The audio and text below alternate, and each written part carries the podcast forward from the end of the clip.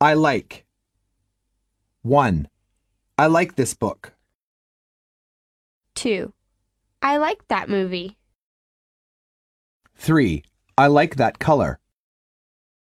4. I like your sense of humor. 5. I like this atmosphere. Dialogue 1. Hi, I'm Tom Brown from Toronto.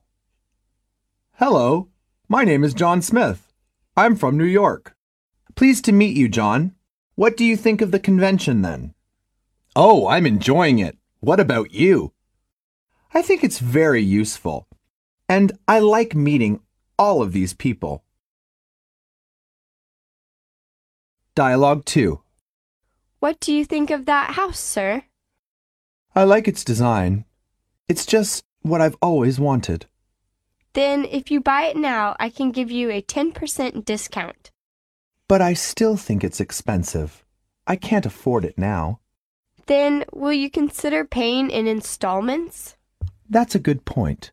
I'll think about it.